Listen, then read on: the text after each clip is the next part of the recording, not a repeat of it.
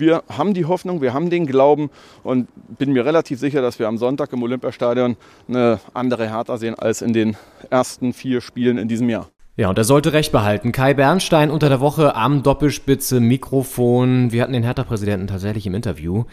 Und er hat sozusagen schon die Prognose gegeben für dieses berauschende 4 zu 1, was wir gerade gesehen haben. Ich bin frisch aus dem Olympiastadion zurück. Mein Name ist Leon Ginzel. Henning Schneider ist mir zugeschaltet, hat das Spiel auch gesehen. Den ersten Hertha-Sieg 2023. Henning, wie fühlt es sich an für dich aus der Ferne? Du hast ja so ein bisschen natürlich ein paar Kilometer zwischen Berlin, aber wie hat es sich für dich angefühlt? Ich habe es gespürt bis hierhin. Also die Erleichterung äh, war nicht nur in den Gesichtern zu sehen, die war, die war auch zu fühlen, fand ich. Und also als, als Dardai da den, äh, den Schuss da reingeballert hat, wir werden ja noch ausführlicher darüber sprechen, da habe ich hier ähm, kurz geschrien, äh, wie es, glaube ich, meine WG hier nicht von mir gewohnt ist. Also es ist auf jeden Fall, die Euphoriewelle ist hier bis Wien gekommen. Das kann man, glaube ich, sagen. Sehr gut. Es gibt ja eh eine sehr enge Verbindung zwischen Berlin und Wien. Vielleicht gibt es da einfach so einen Puls, der die ganze Zeit zwischen diesen Städten und her pulsiert und er ist jetzt heute auf jeden Fall blau-weiß. Und also, wir reden natürlich über diesen ausufernden Hertha-Sieg. 4 zu 1 Wahnsinn. Wann haben sie das letzte Mal so gewonnen? Wir wissen es nicht ein Befreiungsschlag da unten im Abstiegskampf. Darüber sprechen wir. Wir haben Kai Bernstein im Interview, ihr habt ihn schon gerade gehört. Wir reden über den restlichen Bundesligaspieltag. Die Europa League und Champions League spielen eine Rolle natürlich. All das in dieser 123. Folge Doppelspitze der Fußball-Podcast. Intro bitte ab. Alles bla bla bla ist das. Ihr müsst mal von eurem. Was ihr euch immer alle einbildet, was ihr alles, was mit Fußball wir in Deutschland spielen müssen. Ah ja, und da kommt der Wechsel hatte sich abgezeichnet und er bringt zwei frische Leute, den Routinier-Sichter Ginzel und Neuzugang Schneider. Tippelt schon an der Seitenlinie, greift sich nochmal in die lange Mähne. Die beiden als Doppelspitze, ja, das passt. Slider! Slider!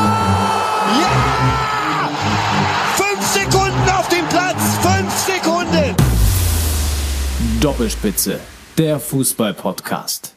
Das Original. Ja, und damit herzlich willkommen ganz offiziell zu Doppelspitze der Fußballpodcast am 12. Februar 2023. Es ist Wahlsonntag in Berlin und es ist, ähm, ich würde sagen, Comeback-Sonntag in Berlin. Ähm, die Doppelspitze begrüßt euch hier in der äh, Fernschalte mal wieder. Ich bin in Wien unterwegs. Ähm, mein geschätzter Kollege Leon Ginzel ist mir in Berlin zugeschaltet und kommt gerade, ihr habt es eben schon gehört, frisch aus dem Stadion. Leon, wie war die Stimmung in der Bahn? Ja, die Stimmung in der Bahn war überragend, die Stimmung im Stadion auch. Es war es war ja ein, am Ende sieht es ja super deutlich aus, ja, 4-1, da denkt man, die haben sie an die Wand gespielt, so war es ja nicht so ganz. Also es war ja wirklich auch ein aufregendes Spiel zwischendurch. Ich erinnere mich an eine Situation, da stand es noch 2-1 für die Hertha und dann gab es nochmal eine riesen Chance, Tyram war es, glaube ich, für Gladbach, wo Christensen ja noch so richtig, richtig stark hält auch und über den, über den Kasten lenkt. Also das war wirklich ein enger Tanz, es war super spannend, es war extrem, ja, nervenaufreibend dann auch, weil man sich dachte, okay, wir brauchen diesen Sieg unbedingt, jetzt verspielt den bitte nicht noch wieder. ähm, du hast das Traumtor von Martin Dardai angesprochen, der heute ja auch Geburtstag hat. Es war so viel drin und man hat auch wirklich gesehen, es stimmte auch, dieses, was Kai Bernstein da ja so ein bisschen floskelmäßig angekündigt hat, es war wirklich eine andere Hertha zu sehen, weil es war auch eine andere Aufstellung zumal. Es waren andere Leute auf dem, auf dem Platz. Allein, dass ein Gangkamm gestartet ist für äh, Luke Bacchio war ja schon mal äh, stark. Dann eine Dreierkette hinten. Also viele Neuerungen auch, die dann auch gegriffen haben. Das ist ja auch mal erfreulich. Obwohl sie ja erst nur eins hinten lagen. Ähm, wir gehen gleich en Detail drauf ein. Es ist sehr viel drin in dieser Folge. Hinter mir köchelt ein Auflauf. Das heißt, ich habe immer so ein bisschen auch so einen Blick hinten auf den Ofen und äh, kann jetzt auch mal kurz reinschauen, weil das ist natürlich immer auch spannend, wie so ein Auflauf dann auch ähm, in, im Ofen. Ja, okay, es sieht noch einigermaßen gut aus. Also wir hatten leichte Konnektivitätsprobleme, deswegen mussten wir so ein bisschen hier das Timing verschieben. Aber ich schalte ihn jetzt mal runter auf 100 Grad. Ich denke, das sollte genügen. Ist ein schöner Winterauflauf natürlich jetzt nach dem Stadion. Obwohl es gar nicht so kalt war, das war das Tolle. Ähm, da sprechen wir auf jeden Fall gleich ausführlich drüber. Und alle, die uns gerne hören und diesen Podcast regelmäßig einschalten, gerne, gerne ein Like und eine ja, Bewertung äh, mit Sternen dalassen bei Spotify oder auf der Podcast-App eures Vertrauens. Da freuen wir uns sehr drüber. Oh ja.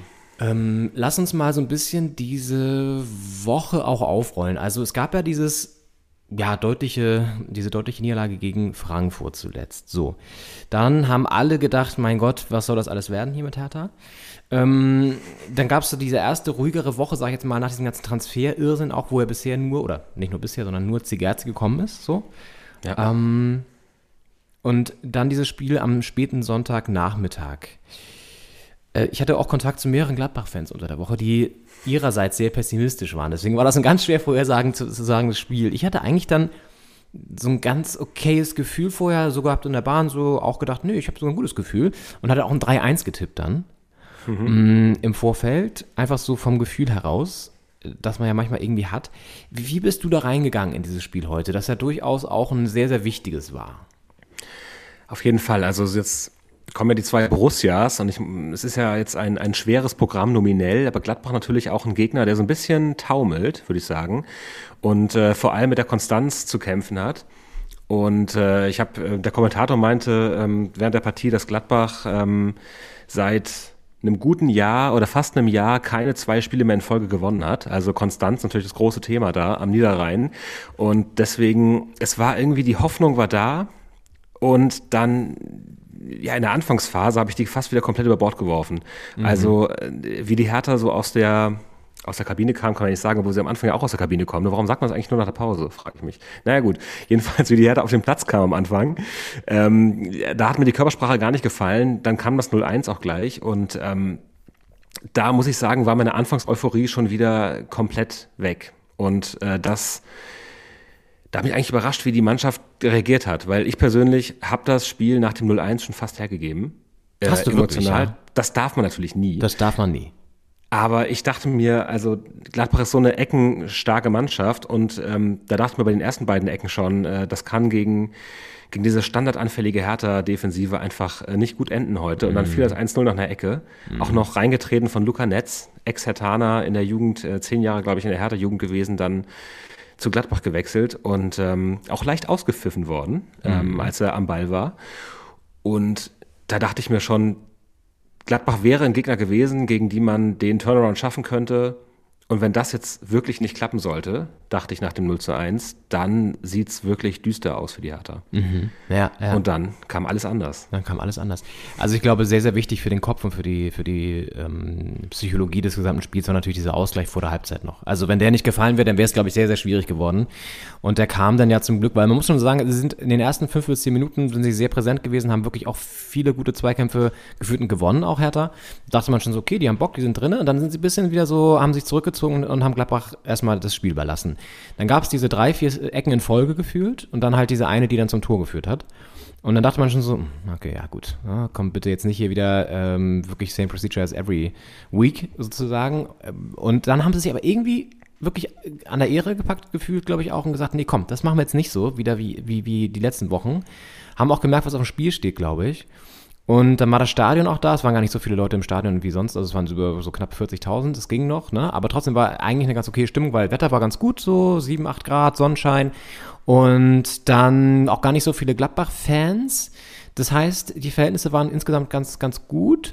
Es war eh eine besondere Stimmung in der Stadt mit diesem Wahlsonntag auch. Das muss man wirklich sagen. Es war eh, alle waren so auf Achse, alles hat so gebrodelt, so ein bisschen war da so eine besondere Stimmung. Und dann haben sie ein, zwei gute Szenen gehabt und dann diesen einen Angriff zum 1 zu 1 und dann haben sie wieder an sich geglaubt. Das war extrem wichtig, dass sie das, diesen, diesen Sieg da überhaupt, äh, diesen, dieses Tor gemacht haben, so, um dann an den Sieg wieder zu glauben. Und, Auf jeden Fall, ich, ja. ich habe mich auch sehr gefreut, äh, natürlich, weil die Hertha ausgeglichen hat, aber auch für, für Jessic Ngankam, mhm. weil ich meine, der hat einen schweren Stand gerade, war auch verletzt, kam dann aus einer Verletzung, glaube ich, in der Winterpause quasi wieder zurück in der Vorbereitung und ähm, ja, ist eigentlich ein, ein, sehr solider Stürmer, der auch in der Jugend, äh, in der Hertha-Jugend sehr, sehr erfolgreich war, deswegen auch ins Profiteam reingekommen ist. Dann ja, ich glaube, sein Bundesliga-Debüt haben wir auch, glaube ich, schon mal angesprochen, gegen die Bayern dann hatte, in München sogar. Ähm, also eigentlich beste Anlagen, beste Voraussetzungen auch und der aber dann irgendwie nicht so richtig zog und griff in letzter Zeit. Mm. Und äh, es hat mich wahnsinnig gefreut, dass bei dem irgendwie der Knoten hoffentlich geplatzt ist, ähm, der auch jetzt an Selbstvertrauen daraus ziehen kann, dass er getroffen hat. Marco Richter auch ein mega Spiel gemacht, bringt da den Ball rein von der Seite und ähm, ja, einfach super wichtig. Also einmal fürs Spiel, für die Hertha, für die Mannschaft, aber auch für, für einen Gang Kamm da vorne drin, dass er da sein Erfolgserlebnis hatte heute.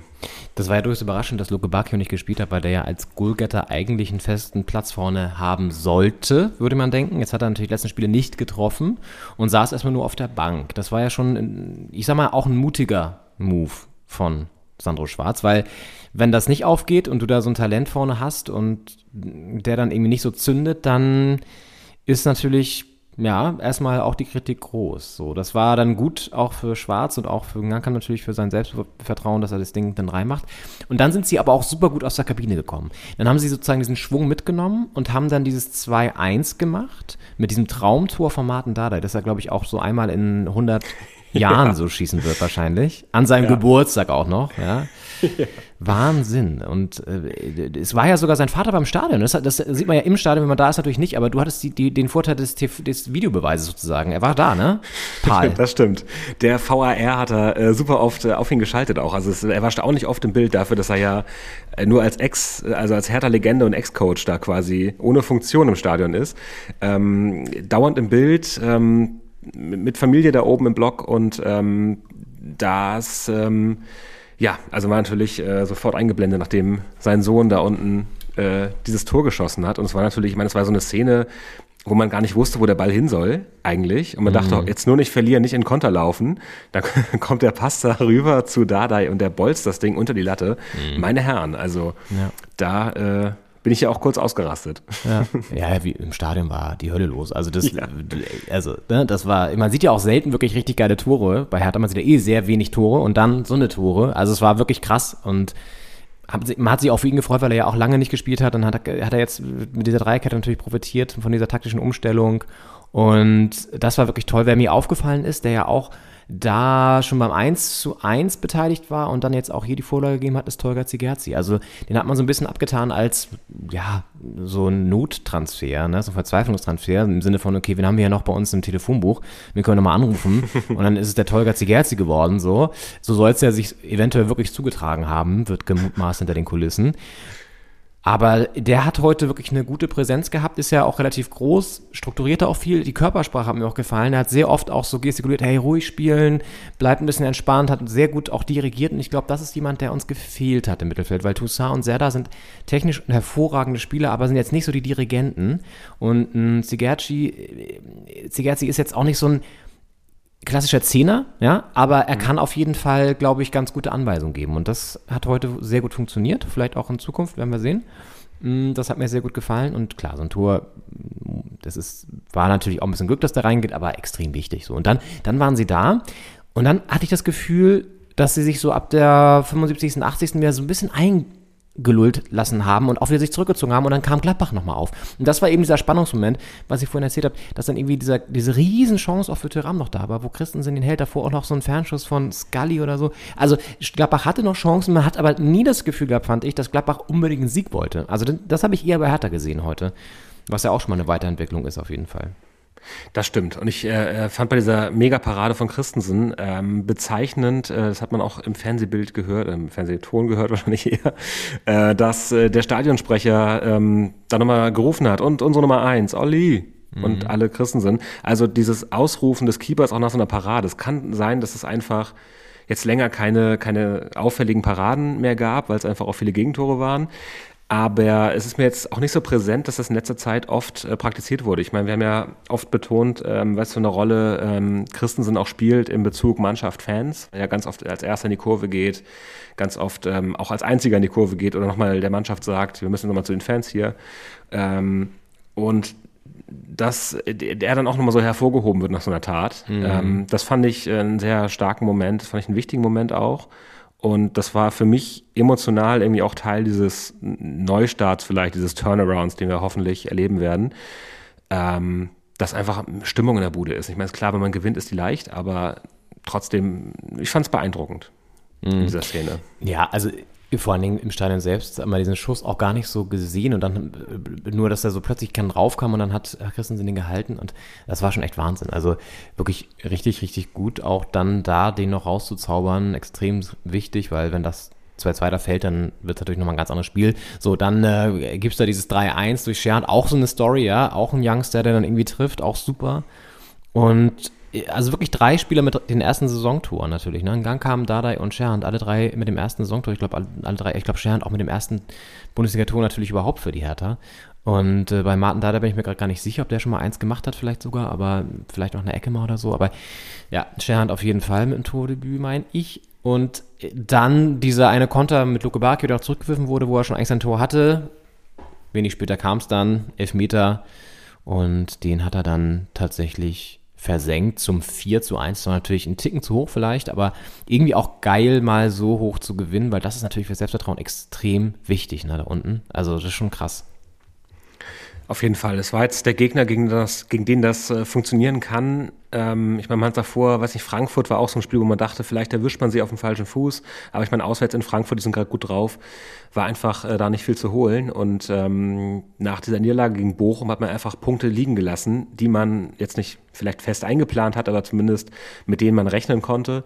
Und umso wichtiger ist es jetzt gegen so einen Gegner, den man einfach ähm, ja, dann auch überrumpeln kann, gerade in so einer Phase, da auch die Punkte zu machen. Und jetzt gegen Dortmund muss man gucken. Ich meine, auswärts in Dortmund, das wird, wird ein dickes Brett, wie man ja neuerdings sagt. Mhm wird ein dickes Brett, wobei Dortmund unter der Woche auch spielt, ne? Kommen wir später noch zu. In ja. der Champions League gegen Chelsea. Also die sind auf jeden Fall gefordert.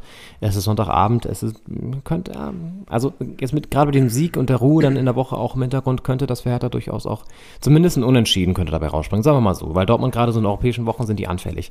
Aber wir wollen jetzt auch noch nicht hier zu weit gehen. Es ist erstmal super gut, dass wir das gewonnen haben, weil es einfach auch uns in der Tabelle schon mal über den Strich sozusagen, also zumindest auf dem Relegationsplatz befördert hat und an Stuttgart vorbeiziehen lassen hat, was ja auch extrem wichtig ist für die, für die Psyche. So, das ist einfach im Abstiegskampf extrem wichtig.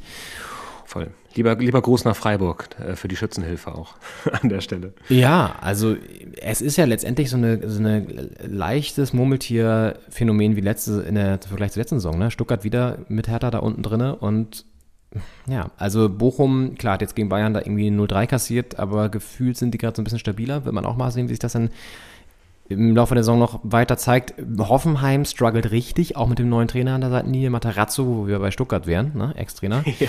Also es wiederholt sich alles so ein bisschen und ach, das ist, also es werden auch, das werden auch die Teams sein, die da bis zum Ende unten stehen. Also ich glaube, Augsburg wird sich irgendwie wieder da so hoch ähm, klammern da wieder und klamüstern. Und Hoffenheim, Bochum, Hertha, Stuttgart, das sind die vier Clubs, die dann um den Platz 15, 16 und die Plätze 15, 16 kämpfen werden. So. Und heute hatten wir jetzt das Momentum auf unserer Seite oder an diesem Spieltag insgesamt. Mal sehen, wie es weitergeht. Also ein Mann wird ja wahrscheinlich im Stadion auch gesessen haben und Nägel gekaut haben oder andere ausgleichende Beschäftigungen gemacht haben. und er war unter der Woche noch bei uns am Mikrofon tatsächlich Kai Bernstein, der noch neu Präsident, so kann man es ja sagen. Also er ist ja noch nicht so lange im Amt, deswegen kann man ihn noch als neuen Präsidenten bezeichnen, gerade im Vergleich mit der langen Amtszeit seines Vorgängers. Karl Bernstein, also bei uns am Mikrofon. Wir haben vorhin schon so einen kleinen Schnipsel gehört, wollen gleich nochmal so einen längeren Ausschnitt hören. Und wie hast du ihn wahrgenommen? Du hast ihn ja wahrscheinlich in den Fernsehbildern ein bisschen präsenter auch gehabt wieder, ne? Wie, was hat er für einen Eindruck gemacht auf dich? Also er hat schon, er hat nervös gewirkt. Er hat, ähm, er hat viel gewaped, hat man gesehen. Also da wurde geraucht, aber keine Zigarette. Ähm, und ähm, ja, also in der Anfangsphase war ein paar Mal ein Bild, da ja, überwog die Nervosität auf jeden Fall. Ähm, später dann äh, doch die Freude und also die Erleichterung nach dem 3 zu 1 war auf jeden Fall sehr groß. Ich meine, mir ging es nicht anders hier. Ähm, es war ja gerade diese Drangphase der Borussia, in die dann, äh, die dann beendet wurde, auch mit dem 3 zu 1 äh, von Scherhand. Und ähm, das äh, hat man dann auch deutlich gesehen. Also er hing dann so im Sitz, das war eigentlich ganz witzig. Ähm, und äh, es war aber ein erleichtertes Hängen. Kein, kein mhm. Kopf hängen lassen, sondern so den gesamten Körper einmal hängen lassen. Aufgrund von Erleichterung. Absolut, absolut. Hatte er seinen äh, Trainingsanzug auch wieder an, den er ja immer anhat eigentlich?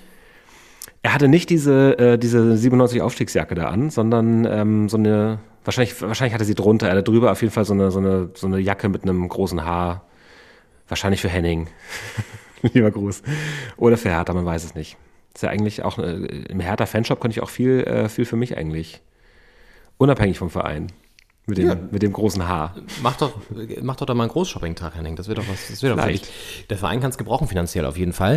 ähm, aber, weil ich frage das deswegen, weil er unter der Woche eben bei diesem Termin, wo ich war, tatsächlich auch wieder die Hertha ähm, Trainingsjacke anhatte, die man ja so von ihm kennt, die ja schon fast mit ihm verwachsen ist.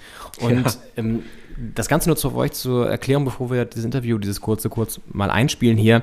Es war eine Veranstaltung vom Projekt Lernort Stadion, das äh, zusammen eine Kooperation ist, so von verschiedenen Vereinen in Deutschland mit der DFL-Stiftung und einem Träger auch. Und die wollen sozusagen politische Bildung in die Stadien bekommen. Das heißt, es sind Projekte, wo Schulklassen in die Stadien gehen. Nicht alle nehmen teil, nicht alle Bundesligisten, aber viele und auch Zweitligisten sind dabei. Und in Berlin zum Beispiel eben Hertha und auch Union. Und die Idee ist quasi Workshops mehrtägige zu setzen zu verschiedenen Themen, zum Beispiel zu Nachhaltigkeit, zu ähm, Toleranz, zum Thema Antidiskriminierung, ähm, äh, zum Thema Rassismus. Und das Ganze in den Stadien tatsächlich, um sozusagen diese Orte auch als ja, Zugang zu nutzen für solche Themen, um auch die Jugendlichen zu stärken und politisch irgendwie so ja mit mit den mit dem Wissen auszustatten, sich auch da zu beteiligen. Und eigentlich ein sehr spannendes Projekt, das gar nicht so bekannt ist. Und Kai Bernstein war eben auf diesem Projekt zugegen, auf, diesem, auf dieser Diskussionsveranstaltung von dem Projekt in Berlin. Und auch übrigens Union Berlin in Form von Christian Arbeit, dem Medienchef von Union Berlin. Das war ganz interessant, weil sie beide dann auch in einer Runde waren. Also Hertha und Union auch sieht man ja auch nicht so oft an einer Seite und äh, es ging dann viel so darum, was dieses Projekt leistet und sie haben so ein bisschen erzählt und ich habe mir danach noch Kai Bernstein geschnappt und ans Doppelspitze-Mikrofon geholt und ihn so ein bisschen gefragt, wie Hertha denn eigentlich die Rolle interpretiert in der Stadt, gerade in Bezug auf die junge Generation, gerade in Bezug auf politische Bildung. Was kann da die Kurve ausmachen, aus der er ja kommt? Er hat ja auch den Berliner Weg äh, so propagiert jetzt auf dieser Pressekonferenz, wo ähm, Kai Bernstein, äh, wo, wo Friedi Bobisch sozusagen ja Vergangenheit war, dann wurde diese neue Vision jetzt beschworen mit dem Berliner Weg. Und all das habe ich mit ihm besprochen. Und ähm, ja, also er machte auf mich übrigens das vielleicht noch so zur Einordnung auch den Eindruck, dass er natürlich das in dem Abschiedskampf mitnimmt, das schon. Aber allein, dass er solche Termine noch wahrnimmt, fand ich irgendwie ganz interessant, weil er schon ja mm, sich dann auch sich denkt, ja, das findet er wichtig und er macht es, weil müsste er nicht machen. Ne? Also bei Union saß ja der Medienmanager, das, bei Hertha war der Präsident da, so, also von der, von der Rollenverteilung fand ich das ganz interessant auf jeden Fall. Und vielleicht hören wir mal rein. Ich habe mir geschnappt und ähm, das hat er mir erzählt. Und ja, eingangs habt ihr schon gehört, ich habe natürlich auch zur sportlichen Situation noch befragt. Es ging gerade viel hier ums Thema Jugend, Kinder ähm, aus der, also sozusagen Schule und Fußball zu verbinden. Vielleicht erzählen Sie mal kurz, wie Hertha da die Rolle in der Stadt interpretiert.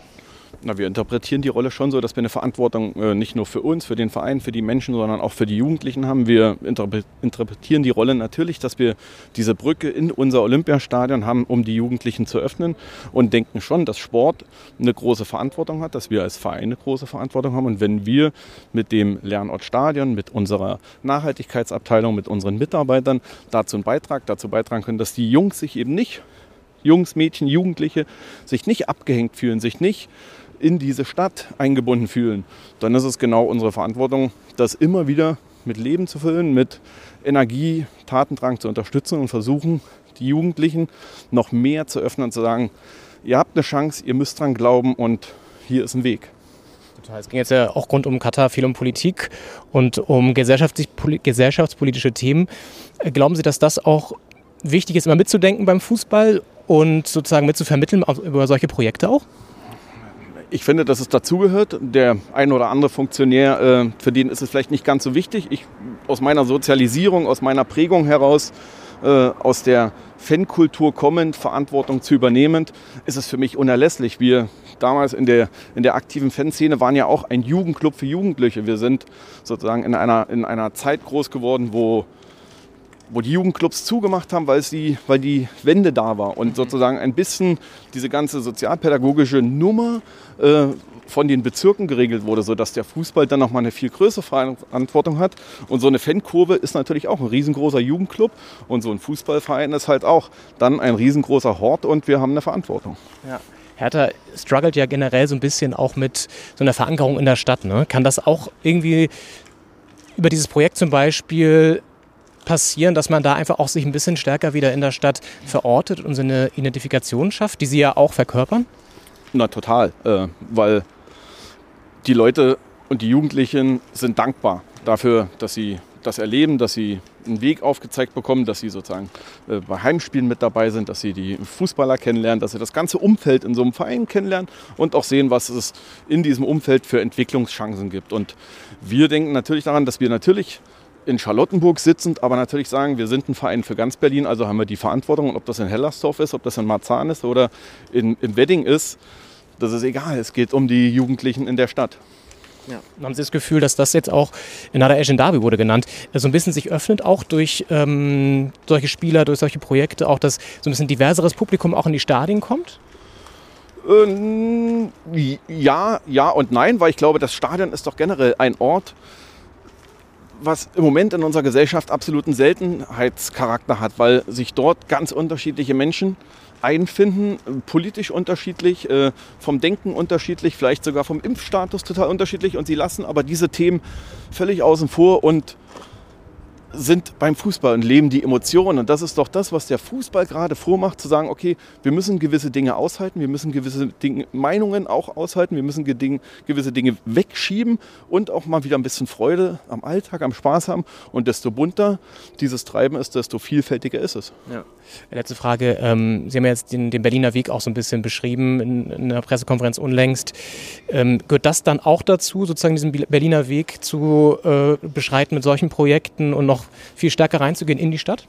Auch, also ein, also ein Mosaiksteinchen, ein Puzzle von diesem Gesamtkunstwerk zu sagen, okay, das ist äh, unser neuer Weg der alten Dame, wo wir Verantwortung übernehmen wollen, wo wir vielfältiger, bunter werden wollen, wo wir die Verantwortung nicht nur tragen wollen, sondern wir wollen sie leben, wir wollen sie mit Leben füllen und wollen der Verantwortung gerecht werden. Und deshalb müssen wir mit den Jugendlichen sprechen, deshalb müssen wir die, mit der Politik sprechen und sagen, kommt Politik, wir müssen da mehr ans Machen kommen. Äh, und wenn wir das mit dem Ort eben gehört haben, äh, wir würden das natürlich viel, viel häufiger machen. Aber nun gehört das Stadion zum Beispiel noch mal, nicht uns, sondern da müssen wir dann wieder mit dem Senat sprechen, wie können wir die, die, die Mietbarkeit sozusagen der Räume hinbekommen. Ja. Auch da ist es ein viel mehr Miteinander. Wir als Verein sind ein Baustein, da gehört die Politik dazu, die Verwaltung dazu. Und wir alle müssen in dieser Stadt erkennen, dass es nur zusammen geht. Ja. Sportlich muss nur ganz kurz gar nicht äh, sozusagen abgesehen, aber klar, Spiel jetzt gegen Gladbach am Wochenende. Ähm, für die Hörer auch und für die Hörerinnen des Podcasts, ähm, können Sie Hoffnung machen, dass Hertha in der ersten Liga bleibt? Wie ist Ihr Gefühl gerade? Kann ich Hoffnung machen. Äh, das ist recht, es sind jetzt noch 45 Punkte zu vergeben.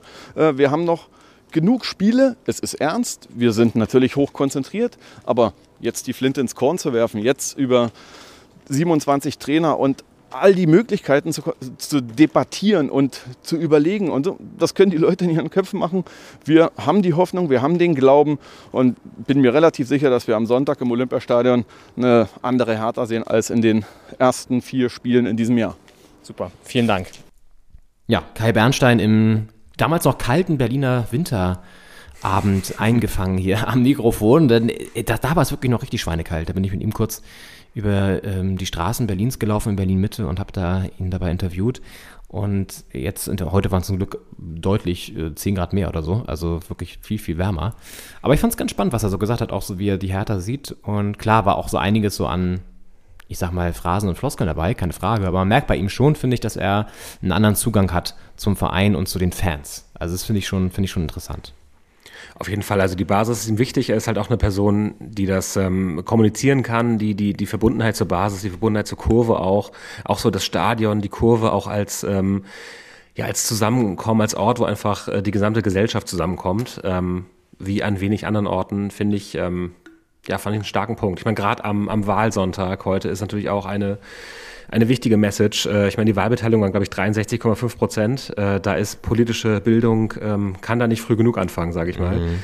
Und äh, das ist dann, ja, auch schön, wenn Fußballvereine diese Aufgabe auch übernehmen und, und ihre Verantwortung für die Gesellschaft Voll. da auch, auch mittragen. Voll. Und er kannte das Projekt auch, hat er mir noch erzählt, so aus seiner eigenen Jugend-Fanzeit, weil die auch im Osten der Stadt sehr gewirkt haben so und er hat das sozusagen damals auch noch als Fan, als ähm, Mann aus der Kurve so wahrgenommen und ja, das ähm, hat ihn offenbar auch so geprägt, dass er sagt, er geht zu solchen Abenden dann auch hin. Ich meine, das ist natürlich jetzt in dieser Phase, wo er super viel zu tun haben wird, ist das schon irgendwie auch ein ganz cooler Move, muss man sagen. Finde ich schon, finde ich schon stark. Und er wirkte sehr sympathisch und sehr nahbar, so, was ja auch bei Hertha in der Vergangenheit nicht oft der Fall war.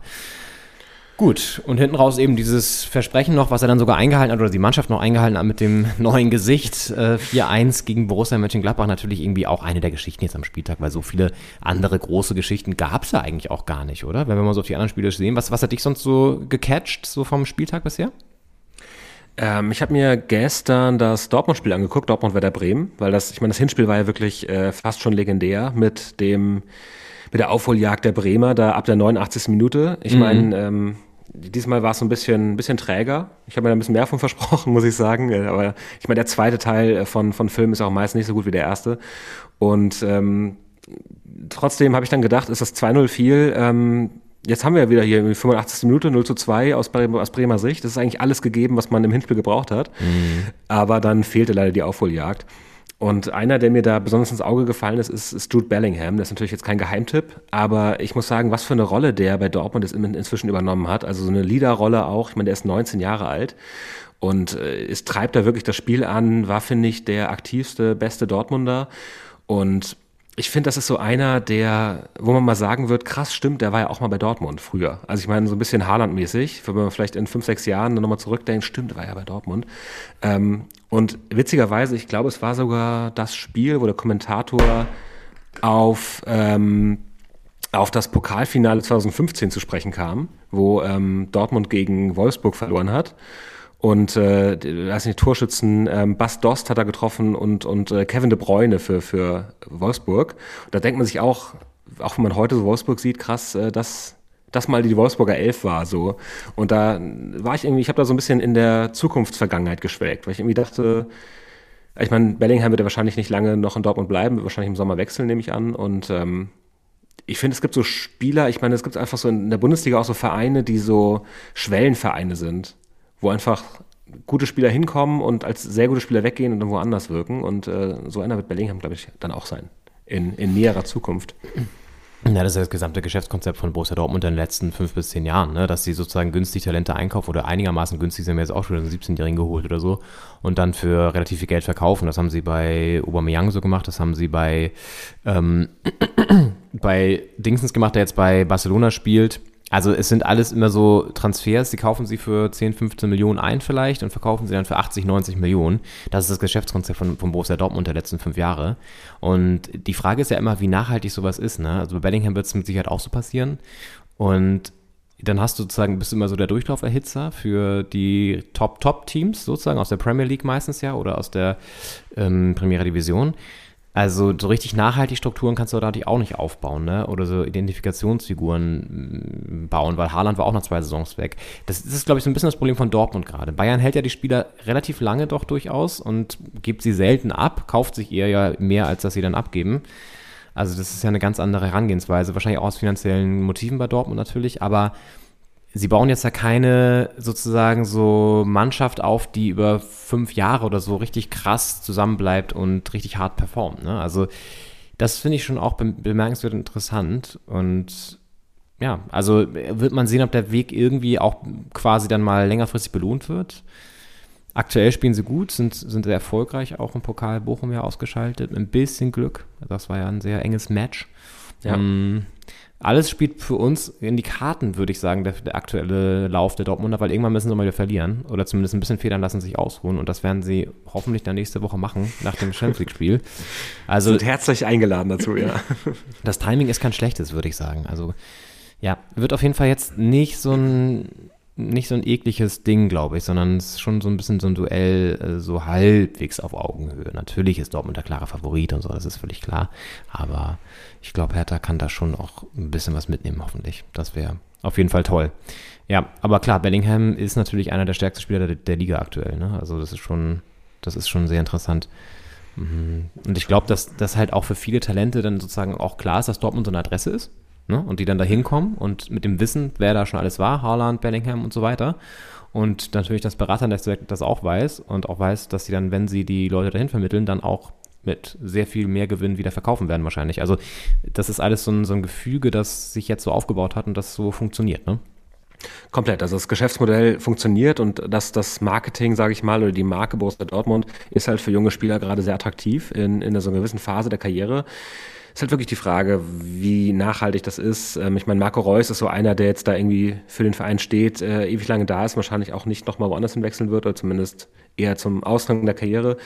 Aber ähm, ansonsten ist es natürlich ja so eine Truppe, die größtenteils aus, aus jungen Talenten besteht, die wahrscheinlich nochmal woanders hin wollen. Es ist die Frage, wie so ein Raya, oder äh, ich sag mal Ryerson, aber es ist ja Norweger, äh, Riasson, ähm, da, ähm, ob der jetzt da längerfristig bleibt zum Beispiel, irgendwie so ein, so ein bisschen Pisscheck-artig wird, der ja auch, äh, auch die 26 hatte, ähnliche Position gespielt. Ähm, und ähm, ob das mal wieder auch, vielleicht, ob die wieder so zwei, drei Spieler auch haben, die dann wirklich so über zehn Jahre da bleiben. Aber bisher, ähm, ich meine, der Erfolg gibt jetzt gerade Dortmund recht, haben sich wieder oben reingekämpft, sind Platz drei, Tuchfühlung auf die Bayern.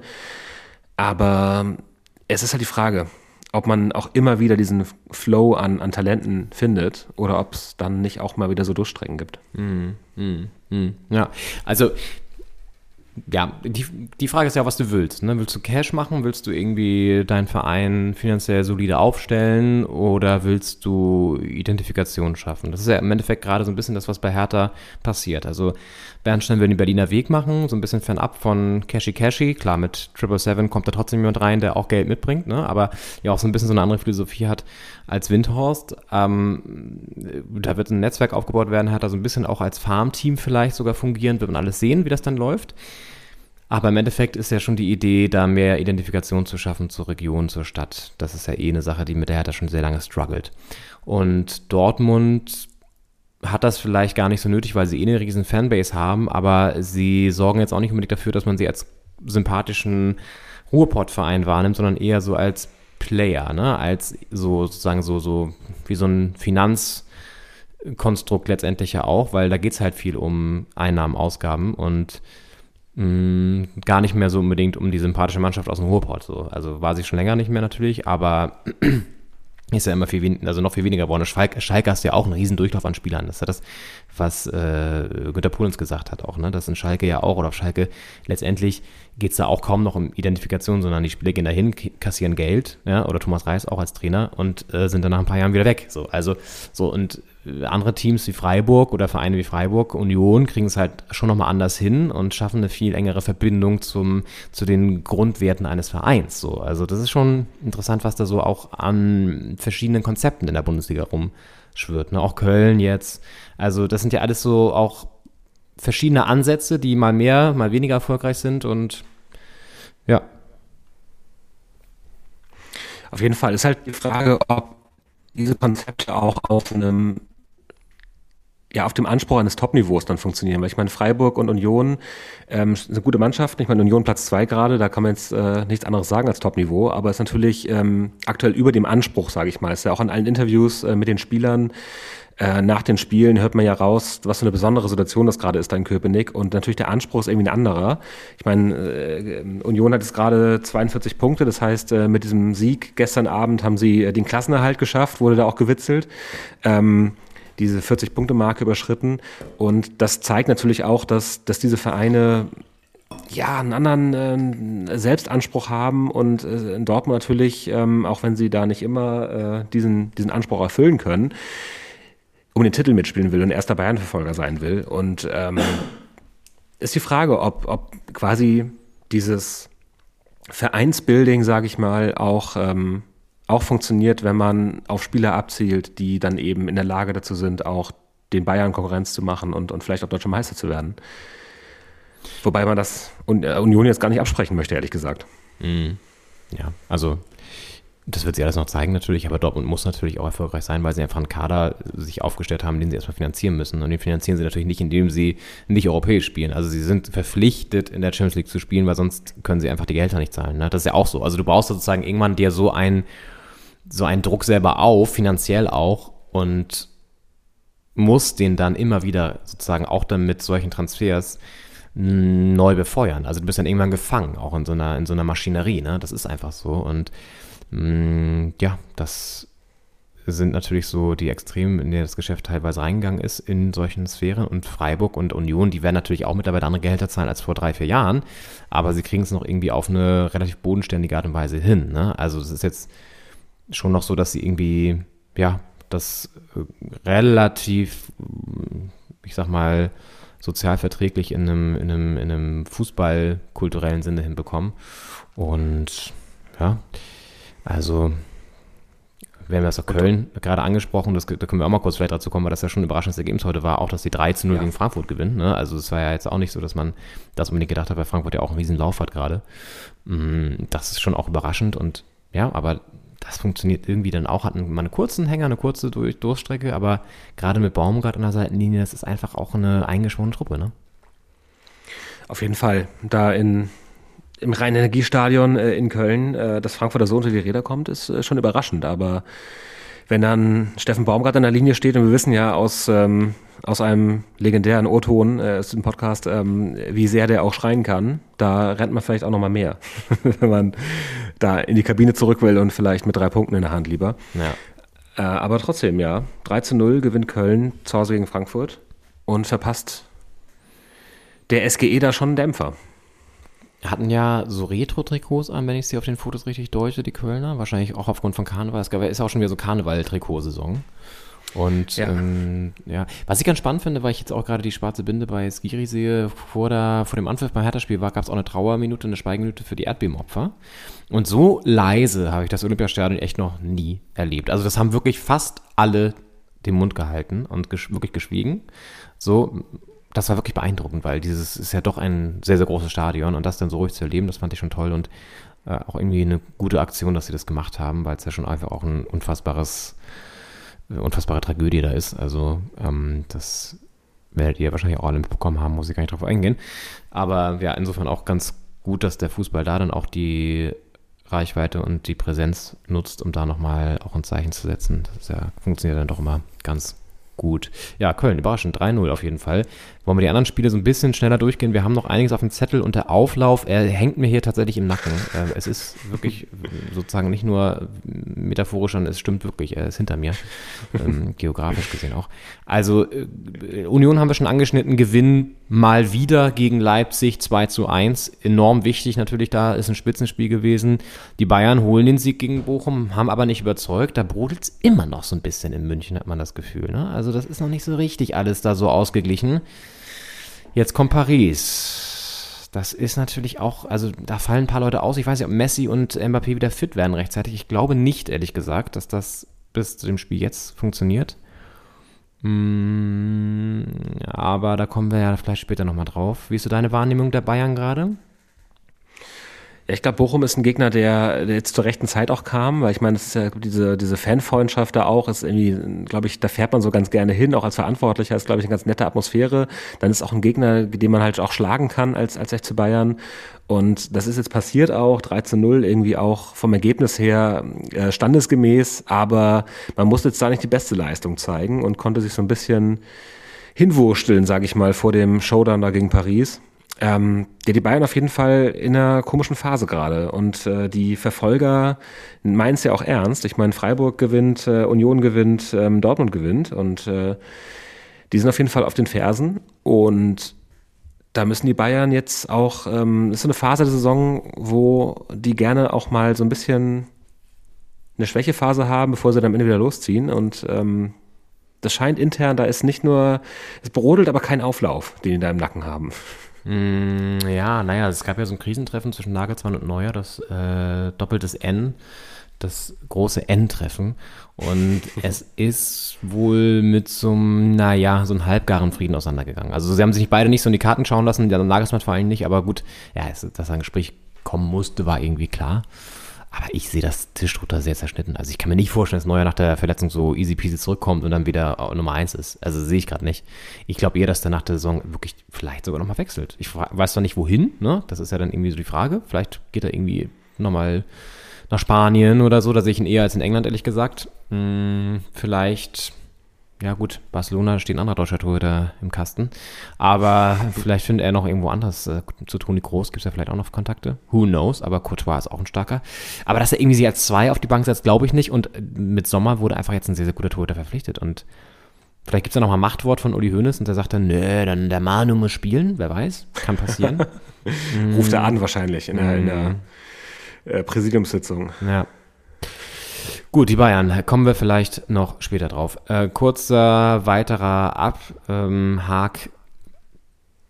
des Spieltages. Wir haben die Bremer besprochen, die verlieren 0 zu 2 gegen Dortmund. Freiburg gewinnt. Danke an die an der Stelle gegen Stuttgart. Ohne Christian Streich auf der Bank, der war ja noch rot gesperrt. Hoffenheim verliert unter Matarazzo mit 1 zu 3 gegen Leverkusen, auch gut für uns. Und Mainz schlägt Augsburg 3-1, Schalke gegen Wolfsburg 0 0. Mal wieder 0 0. Da kommen die Gelsenkirchener kommen nicht vom Fleck. Mm, und da lass uns vielleicht abschließend nochmal so einen Blick schon mal vorauswerfen auf die europäische Woche. Und ähm, ja, also es gibt ein paar Knaller auf jeden Fall. Es ist ja Champions League und Europa League jetzt aber so ein bisschen gesplittet, ne? Also Teil 1, dann nächste Woche Teil 2 und dann wieder sozusagen ähm, das gleiche Spiel von vorne, ne? So läuft es ja jetzt. Genau. Und ich meine, Dienstag geht es gleich los. Äh, Paris empfängt die Bayern. Und ähm, ich meine, es sind ja noch vier deutsche Mannschaften in der Champions League dabei. Das finde ich, ähm, war, hatte ich gar nicht mehr so auf dem Schirm. Ich meine, als Hertha-Fan hat man die Champions League jetzt nicht ganz vorne im Karteikasten. Und äh, ich finde es sind spannende Duelle dabei. Ich meine, Bayern gegen Paris, Dortmund gegen Chelsea und dann kommende Woche Frankfurt-Neapel, wo ja, ähm, wir haben auch einen kleinen Neapel-Bezug in diesem Podcast. und äh, Leipzig gegen Man Manchester City. Ja, ich habe gerade nochmal nach dem Auflauf geguckt. Oh, das sieht sehr, sehr gut aus. Aber der muss natürlich jetzt hier auch langsam raus. Ähm, ja, also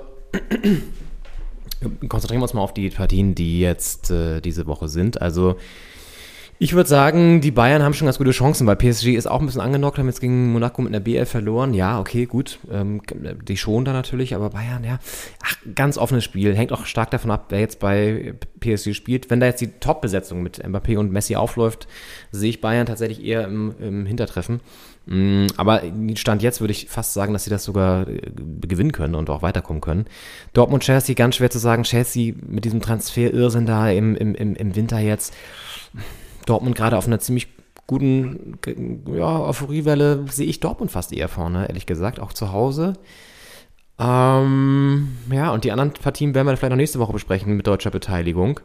Aber Milan gegen Tottenham, gut, Brügge gegen Benfica, das sind jetzt so Partien, das können wir uns dann irgendwann mal anschauen, aber das finde ich jetzt auch nicht so super interessant. Ähm, Europa League, da gibt es ja auch mehrere Knallerpartien, ne? Barcelona gegen Manchester, Manchester United. Mhm. Ich meine, das ist ein Spiel, das äh, wäre vor ein paar Jahren WM, äh, WM sag ich schon, äh, Champions League Final tauglich gewesen. Äh, aktuell, ich meine, Man United strauchelt eh. Ähm, Barcelona, also nominell ist es halt ein, ein tolles Spiel einfach. Mhm, ja. Und natürlich die Köpenicker in Amsterdam, ne? Also das darf man auch nicht vergessen. Dazu ja. Leverkusen gegen Monaco, die jetzt äh, immerhin ja gegen PSG gewonnen haben und treffen auf einen alten Bekannten mit Kevin Volland. Also ist, ist ordentlich Schmackes drinne, ist ordentlich Power auch drinne und wir wissen dann ja nächste Woche eventuell auch schon, wer im deutschen Pokal so aufeinander trifft. Da gab es ja unter der Woche die letzten äh, Achtelfinale. Jetzt haben sich die großen die großen Clubs haben sich eigentlich durchgesetzt. Tatsächlich Nürnberg ist noch mit in der Verlosung. Ähm, da ist, ja, also ich sag mal, die üblichen Verdächtigen sind dabei tatsächlich. Ähm, vielleicht gibt es auch schon ein richtiges Knallerduell jetzt im Viertelfinale. Das wird man dann nächste Woche sehen.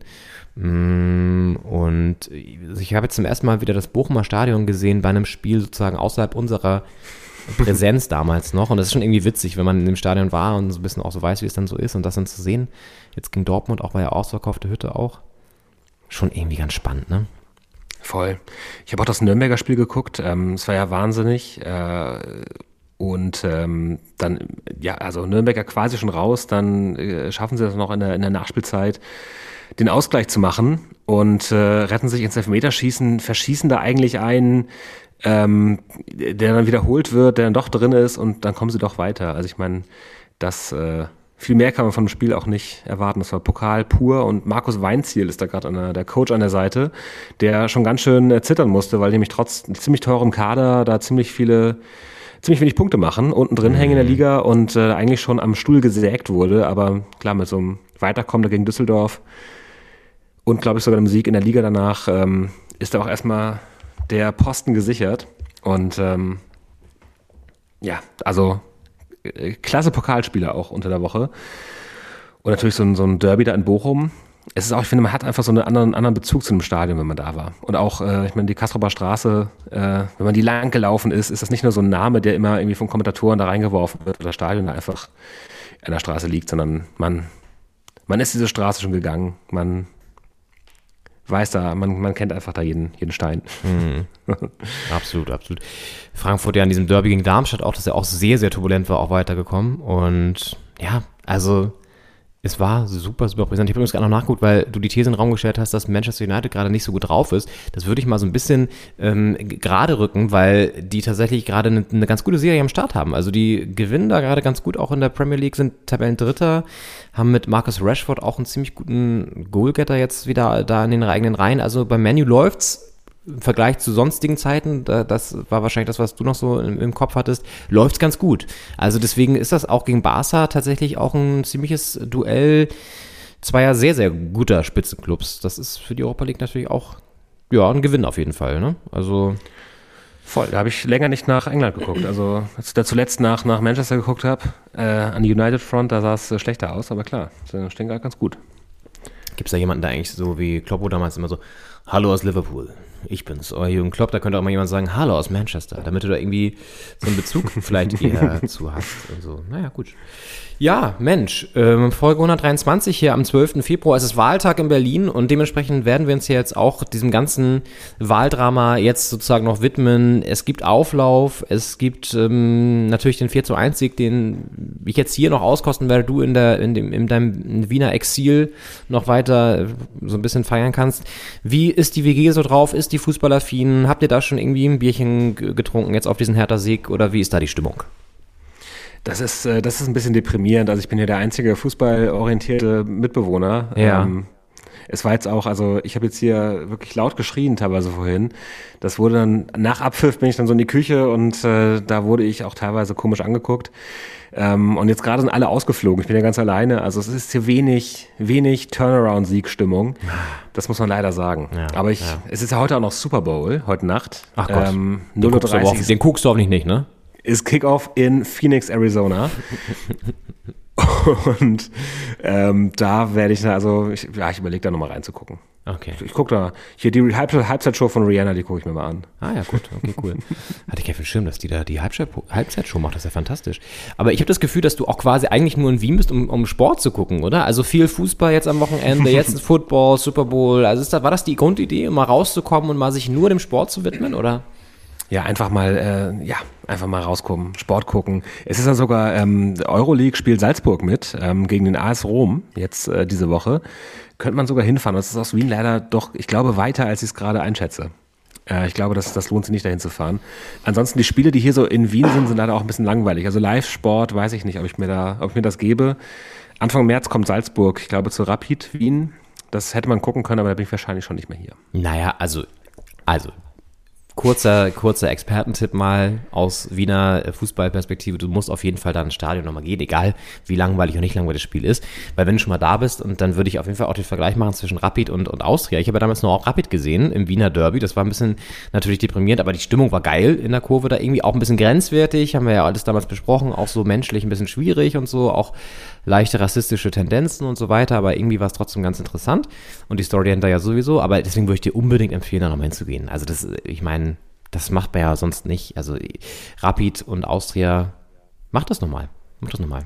Das kann man mal gucken. Ja, am 19. Februar spielt Rapid zu Hause. Da kann ich dann nochmal hin. Ja, auf jeden Fall. Ja. Du weißt und, ja nicht, wann du Austria, da bist. Ja, ich krieg beides nochmal. Hier gegen TSV Hartberg. Das ist, glaube ich, in äh, äh, in der Steiermark ist Hartberg, glaube ich. Ja, siehst wenn ich da richtig das doch informiert bin. Kannst ja. noch ein paar Talente für Hertha scouten. Ich würde es auf jeden Fall machen. ja, guck mir, guck mir beides nochmal an. Nimmst du mal noch aus der WG damit, ne? Dann können die auch mal, sind die auch ein bisschen vielleicht vom Fußball äh, begeistert. Ja, gibt's noch Stadion, Stadion-Reportage von mir. Sehr gut. Sehr, sehr schön. Ja, wunderbar.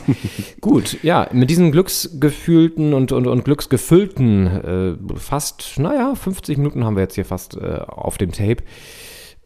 Entlassen wir euch in eine hoffentlich schöne Woche mit Aufarbeitung des Berliner Wahlergebnisses, mit Aufarbeitung des 4 zu 1 Siegs der Hertha, dem ersten Sieg in diesem Jahr und vielleicht dem Beginn eines großen Turnarounds in der Saison 22-23 für die alte Dame. Das wär's doch, oder? Auf jeden Fall. Also man muss hoffen, dass das jetzt diese Energie mit nach Dortmund genommen wird und mit in die in den Rest der Rückrunde. Ja. Und äh, ja, da bleibt uns nur euch äh, einen guten Wochenstart zu wünschen morgen. Ähm, ja, und alle Berliner nehmt das, nehmt das Ergebnis nicht so schwer. ich bin sehr gespannt. Das ist ja wirklich, es sind, ich glaube, fünf Koalitionen möglich, gefühlt. Äh, wird, glaube ich, spannend jetzt. Ja. Hier habt ihr auf jeden Fall die Wahl für eine Koalition, die Doppelspitze. Wenn euch die gefallen hat heute wieder, dann äh, gerne ein Abo dalassen und eine Sternebewertung bei Spotify. Da freuen wir uns sehr drüber. Und wir hören uns nächste Woche wieder und äh, wissen dann schon wieder mehr, wie das alles hier weitergegangen ist. Bis dahin einen schönen Abend, einen schönen Start in die Woche. Bis dann. Ciao. Macht's gut. Ciao.